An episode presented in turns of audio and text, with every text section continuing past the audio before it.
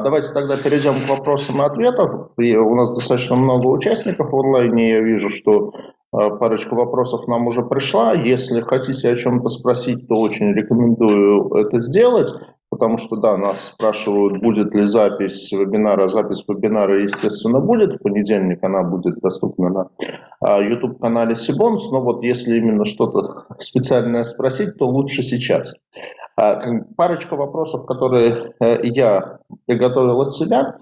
Вопрос первый. Вот а, если мы говорим про опцион, по исполнение опциона по нерыночной цене, это довольно близко, ну, с точки зрения как бы фактической, это довольно близко к понятию неустойки по договору. То есть, что условия договора не выполнены и платится некая неустойка.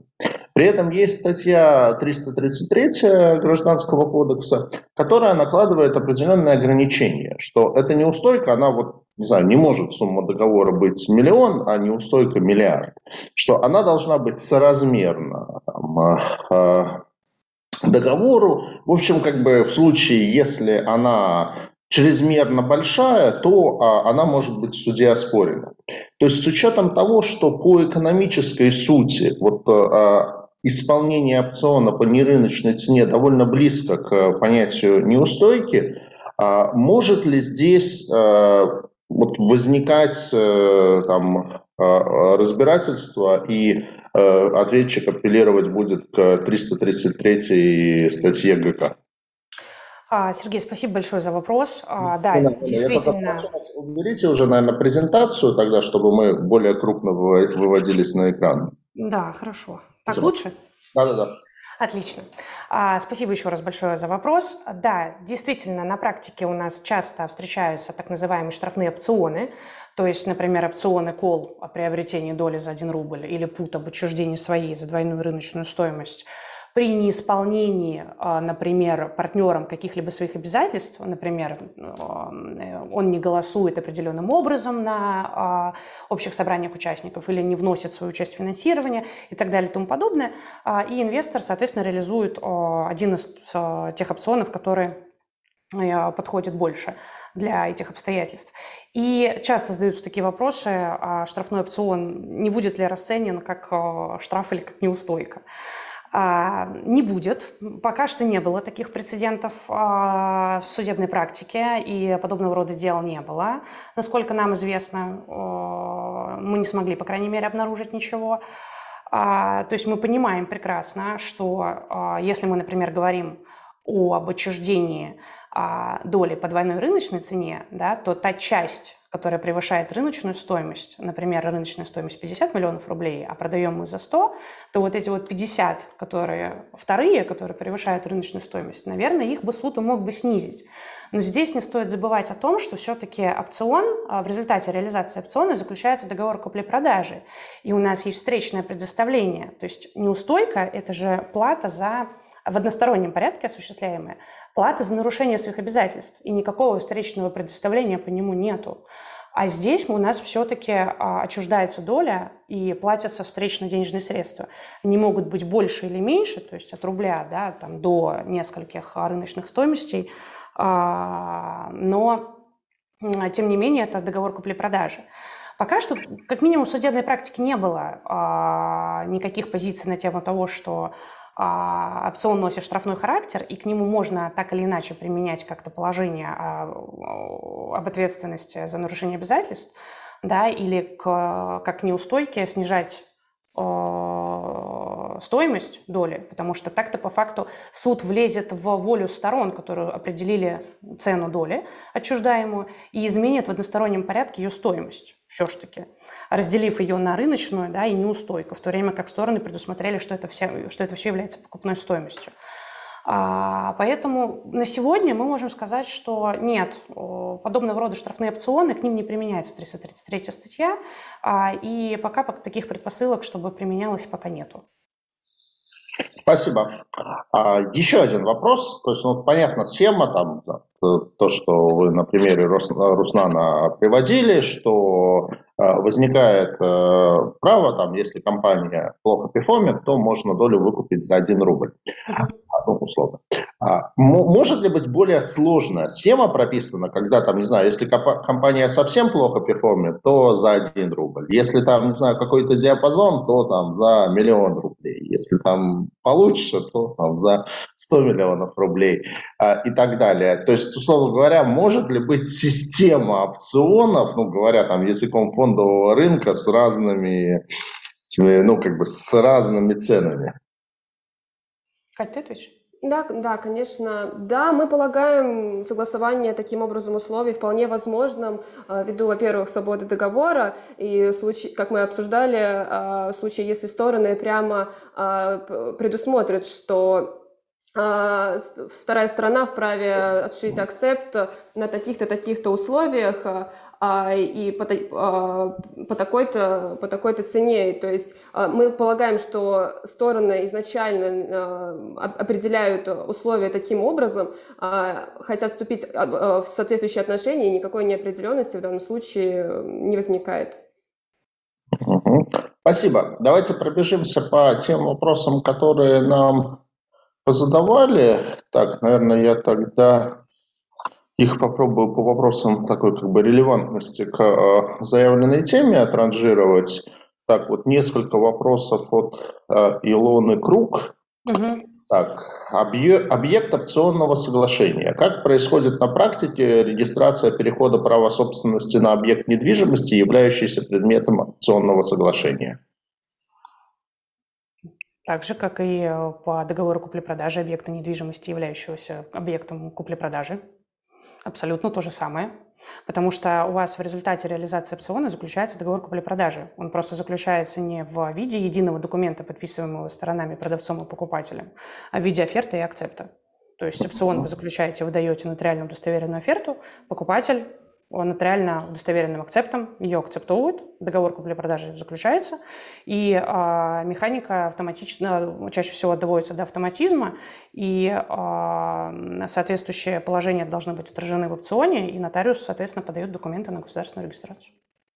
Спасибо. А, вот тоже хороший вопрос вот, а, от нее же, от а, Илона Круг. А, Э, дополнительное соглашение к опционному соглашению об изменении цены стоимости объекта об опционного соглашения. Ну, то есть о чем-то договорились, вот это прописали, потом в процессе там, хотят, хотим изменить один рубль на миллион рублей. Это возможно? Вообще, по-хорошему, возможно, да, но не стоит забывать, что чаще всего мы выдаем оферту на приобретение доли на 1 рубль. Соответственно, надо а, выдавать новую оферту, а это отзывать. Только чаще всего-то мы выдаем безотзывную оферту, поэтому надо будет расторгать опцион и заключать новый. Угу. Спасибо. Так, просят презентацию для детального изучения. Ну, э, как бы контакты участников вебинара мы вам а, передадим, поэтому вы можете им разослать. Ну, а запись вебинара, она на нашем YouTube-канале будет. Так, э, при заключении опционного соглашения договор купли-продажи доли, как отдельный документ, не подписывается сторонами, достаточно нотариального акцепта покупателем. Смотрите, что касается долей и акций, то на практике распространено э, доведение до автоматизма, да, реализацию опциона. То есть у нас продавец э, выдает оферту безотзывную на приобретение его доли по определенным условиям, на определенных условиях и при наступлении определенных обстоятельств. И а, покупатель совершает нотариально удостоверенный акцепт. Он приходит к нотариусу с офертой, с соглашением об опционе, доказывает наступление условий, удостоверяет свой акцепт, а, и с этого момента договор считается заключенным. Никакого договора купли-продажи, а, подписываемым продавцом и покупателем, заключать уже не надо. Почему? Потому что в таком случае не защищаются интересы продавца, ой, э, покупателя, прошу прощения. То есть мы можем вернуться к ситуации Роснана, да, когда у него право возникло а, купить долю партнера по цене 1 рубль, а партнер уклонился а, и не являлся к нотариусу для нотариального удостоверения договора купли-продажи своей доли. И в связи с чем Роснана был вынужден обратиться в суд. Эта ситуация случилась в 2014 году, до момента вступления в силу поправок в Гражданский кодекс, которыми были введены в действие э, статьи об опционах, на сегодняшний день для того, чтобы не зависеть от поведения своего партнера, э, выдается оферта, и покупатель э, самостоятельно идет ее акцептовывает при наступлении определенных обстоятельств. И присутствие продавца теперь не требуется. И, соответственно, не требуется выполнение им каких-либо действий для того, чтобы доля перешла к покупателю. Также следует еще напомнить, что право собственности у нас теперь приходит с момента государственной регистрации изменений в ЕГРЮ на доли в уставных капиталах УО, да, поэтому а, все, в принципе, очень автоматически нотариусы сами подают, а, в ЕГРЮле происходит запись, и все, доля переходит к покупателю. Спасибо. Так, следующий у нас парочка вопросов от э, участника с именем Никита Гурин. Честно скажу, не до конца понимаю, на самом деле, насколько вопрос а, релевантный, но я его вам транслирую, а вы тогда решите. Рассматривался ли в практике опцион на заключение договора об отчуждении и приобретении прав на REIT? Это, я так понимаю, Research and Development. Uh-huh. Опциона об использовании прав на REIT. Э, ну, вот, насколько я понимаю, все-таки мы говорим про а, опционы на там, доли в компании, то есть насколько вот э, права на research и development могут быть отдельным, отдельной конструкцией. Ну, давайте я вам вопрос задам, вы решаете, отвечать или нет. Ну, смотрите, а, наверное, Никита имеет, результат, имеет в виду результат интеллектуальной деятельности, то есть заключение договора об отчуждении и приобретении исключительных прав на результат интеллектуальной деятельности. А, если вы имеете в виду, рассматривался ли в судебной практике опцион на заключение договора об отчуждении исключительных прав на РИД, то лично мне такая практика неизвестна, потому что все-таки опционы наиболее распространены именно в качестве инструмента для защиты своих корпоративных прав и интересов. А, но а, я не исключаю того, что такого рода опционы, конечно, могут быть заключены и на исключительные права на результат интеллектуальной деятельности. А вот что касается вашего второго вопроса, используете ли обеспечение опциона залогом предмета опциона? То есть вы, я не совсем понимаю ваш вопрос, то есть имеется в виду, наверное, обеспечение исполнения обязательств какой-либо стороны опциона а, залогом доли непосредственно. А, мы в практике нет, не используем. Но я думаю, что наши коллеги наверняка с этим сталкивались и используют. Спасибо. А, очень хороший следующий вопрос. Очень, очень понятный и очень хороший от участника с именем Борис.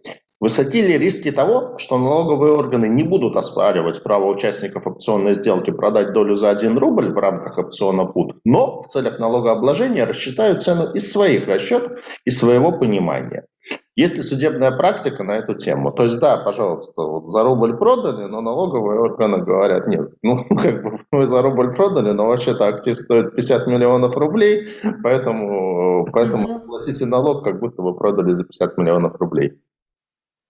А, насколько я знаю, судебной практике на эту тему нет. А, не сталкивались налоговые органы с тем, что... Не, не то чтобы не сталкивались, конечно, наверное, конечно, сталкивались, но в судах пока не было на эту тему э, дел. Но, тем не менее, мы не юристы по, нал- по налогам. У нас для этих целей и всегда есть коллеги, э, которые разбираются в этом вопросе. Но, насколько мы знаем, э, таких прецедентов не было. Э, как в налоговая поведет себя? С одной стороны, это же логично, да, что актив-то явно стоит выше, но стороны-то договорились а, о таких условиях еще на берегу, то есть экономическая целесообразность, она что же налицо? То есть, например, инвестор вносит а, энное количество миллионов в качестве инвестиций. Напротив него сидит основатель, который, а, допустим, создал там программное обеспечение, да, и не смог его коммерциализировать. Для чего ему, собственно говоря, понадобились инвестиции?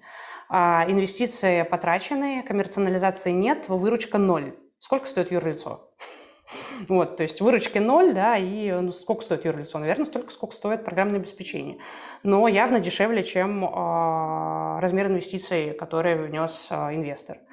А тут как бы, как налоговая, конечно, с одной стороны, мы, я понимаю логику налоговой, которая скажет, что э, ну, актив же стоит больше, чем 1 рубль. А с другой стороны, есть же еще и э, экономическая целесообразность ничего, что инвестор внес при этом огромное количество денег за свою долю, которая ему уже принадлежит, и докупил еще какую-то за 1 рубль. То есть тут вот сослагательное такое склонение, наверное, можно применять.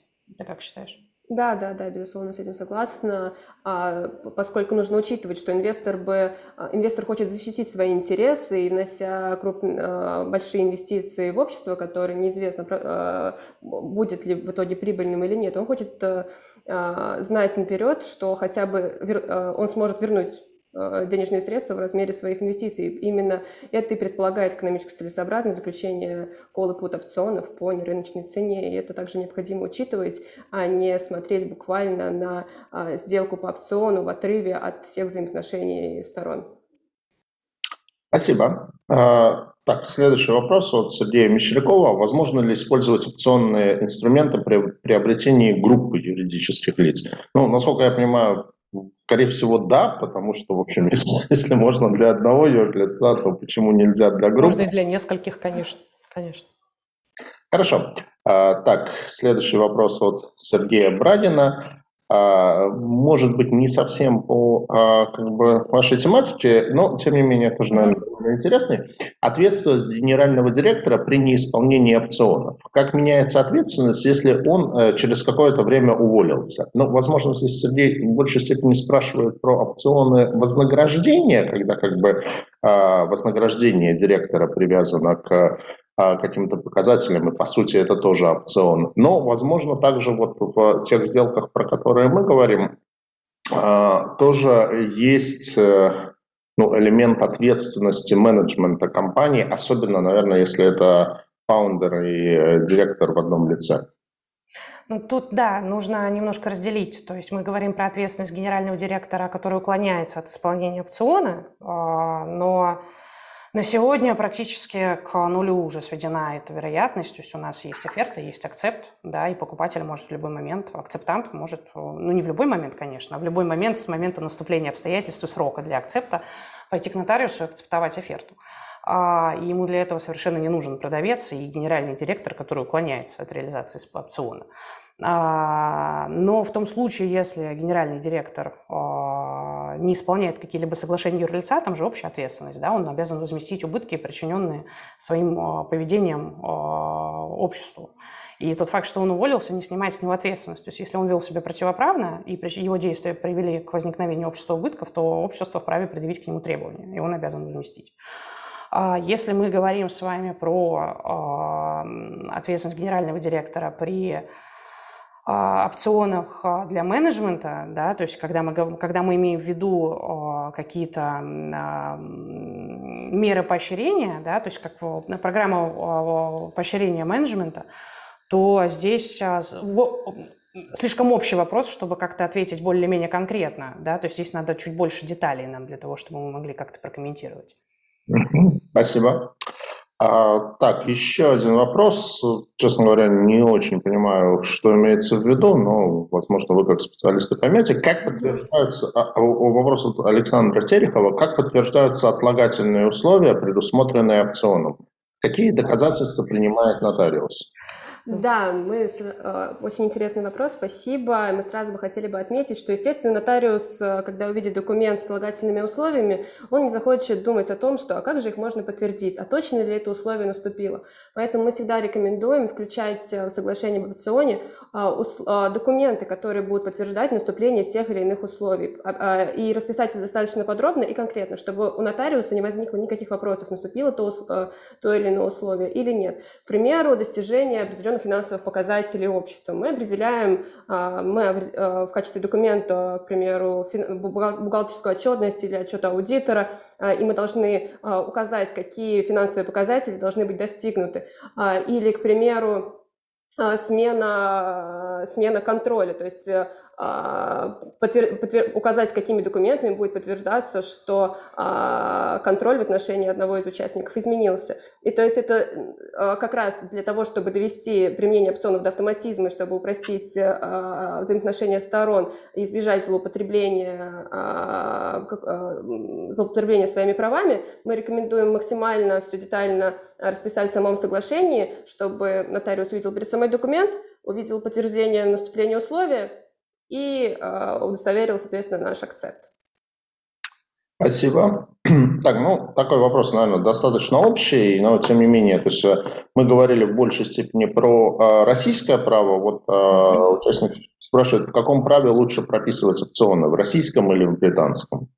Ну, вы не сможете прописать опцион в отношении российских акций и долей по британскому праву, потому что у нас э, договоры купли-продажи акций и долей, они э, регулируются только российским правом.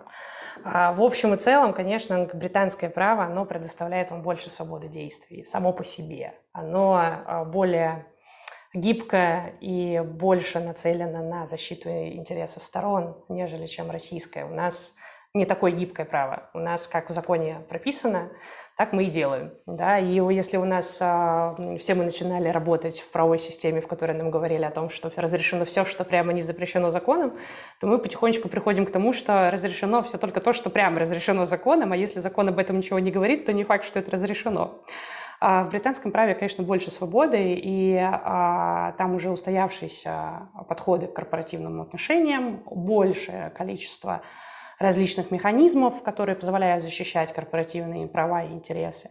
А, и если есть возможность использовать британское право, прекрасно. А если, что касается российских акций и долей, тут выхода нет.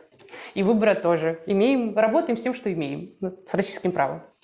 Ну, понятно. Ну, как бы понятно, что до сих пор как бы традиционно довольно много активов. Да, да, да а, связанных с венчурным инвестированием, они, а, владение оформлено на иностранные юрлицы, и там использование британского права возможно. С другой стороны, есть абсолютно четкий тренд на то, чтобы больше использовать российское право, и гораздо больше сейчас как бы а, компаний, которые именно остаются в российской юрисдикции, поэтому, соответственно, это актуально по российскому праву.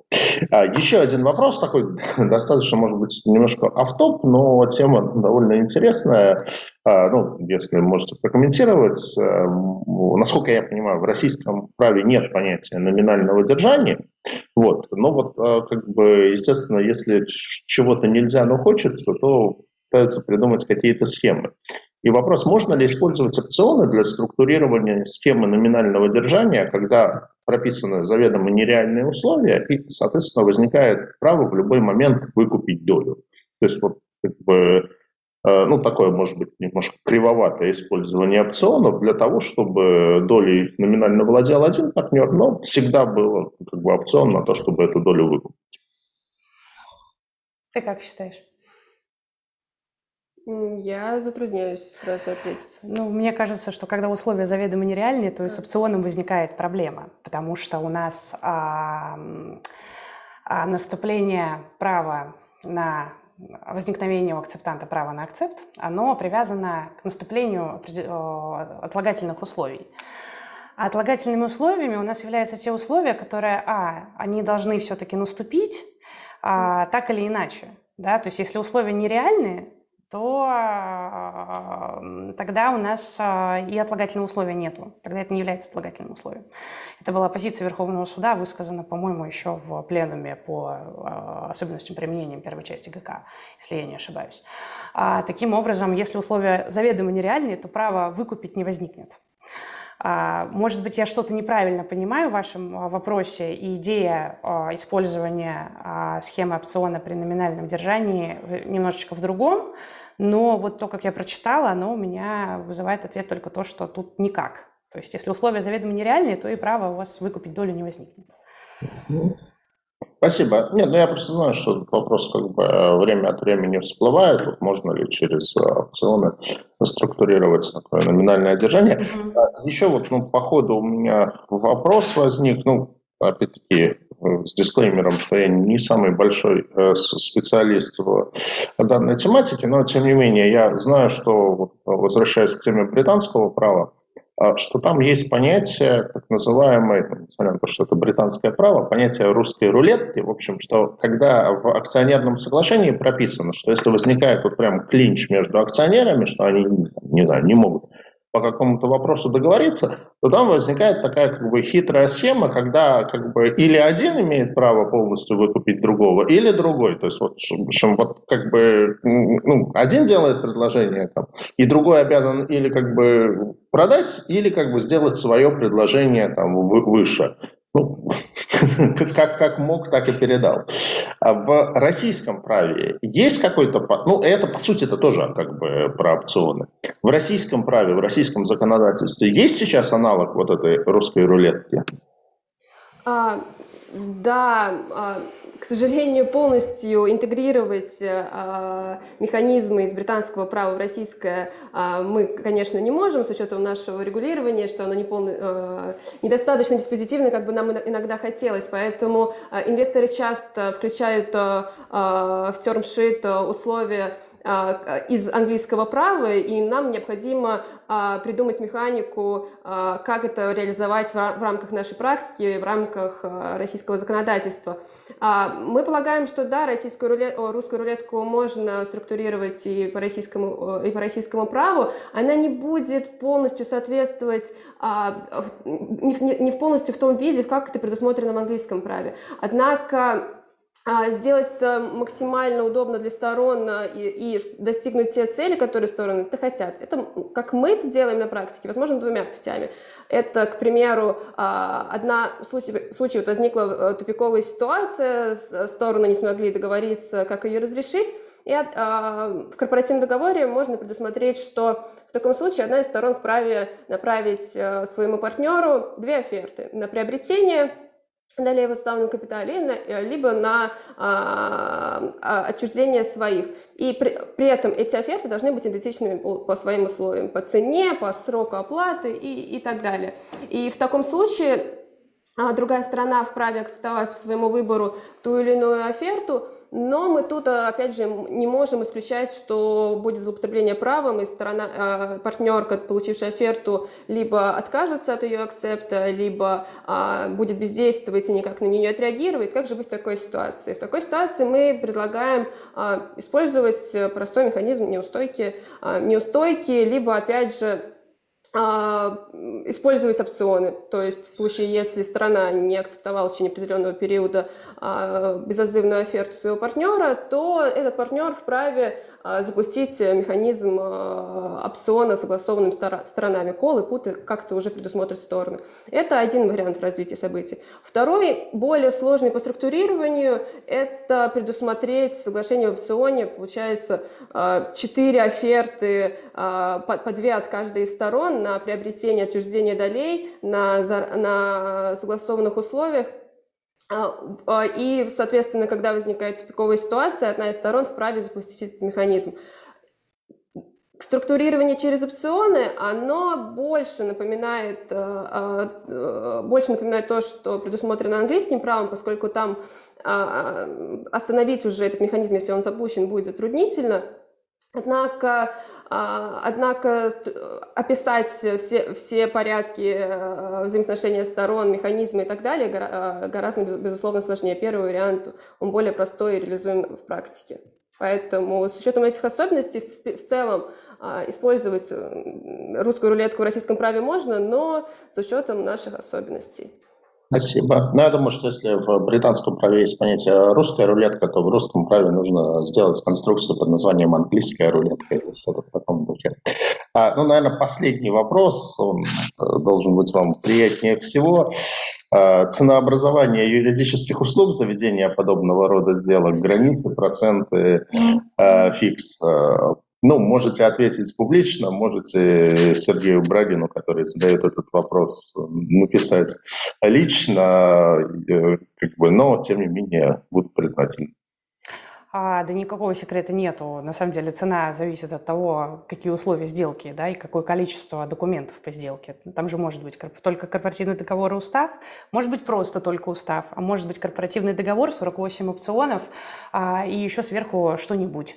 А, поэтому от этого и зависит, соответственно, стоимость услуг. У нас а, мы не, не берем ни, ни границы, ни проценты, у нас фиксированная стоимость. Мы, конечно, можем предоставить диапазон, а, если не, клиент не может определить определиться а, с объемом работы, который он хочет, чтобы мы сделали, то мы можем а, ему предоставить а, диапазон в, рамках наших почасовых ставок.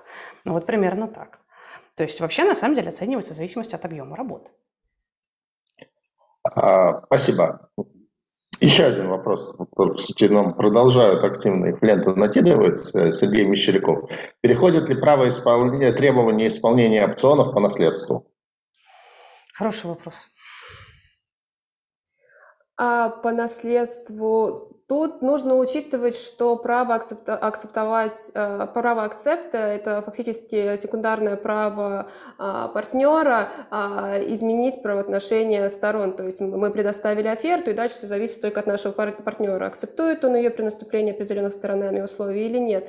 А, и, соответственно, возникает вопрос, что будет, если эта сторона изменится. То есть фактически можно ли передать э, это секундарное право другому лицу. Но учитывая, что у нас в Гражданском кодексе прямо предусмотрено, что возможна уступка по общему правилу, конечно, стороны могут ее запретить в своем соглашении, то я полагаю, а, что и наследство в таком, переход по наследству в таком случае также будет возможен, если иное, конечно, сторонами не будет согласовано в договоре.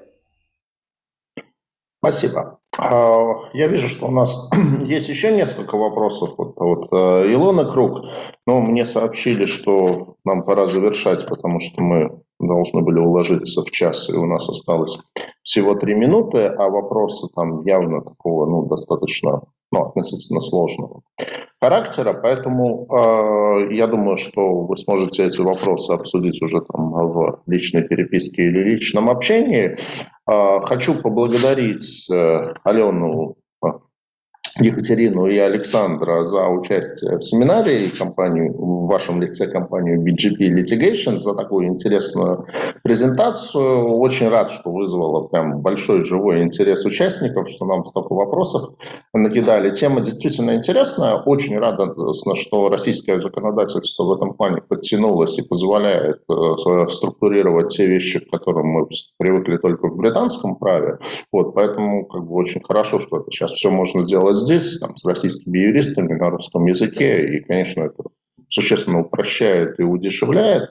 Вот, поэтому я абсолютно уверен, что практика применения вот этих вещей, она будет расширяться, потому что, ну, просто сейчас это еще сравнительно новая концепция, но я думаю, что там уже лет через там, через 3-5 через лет, в принципе, это все будет как нечто такое само собой разумеющееся.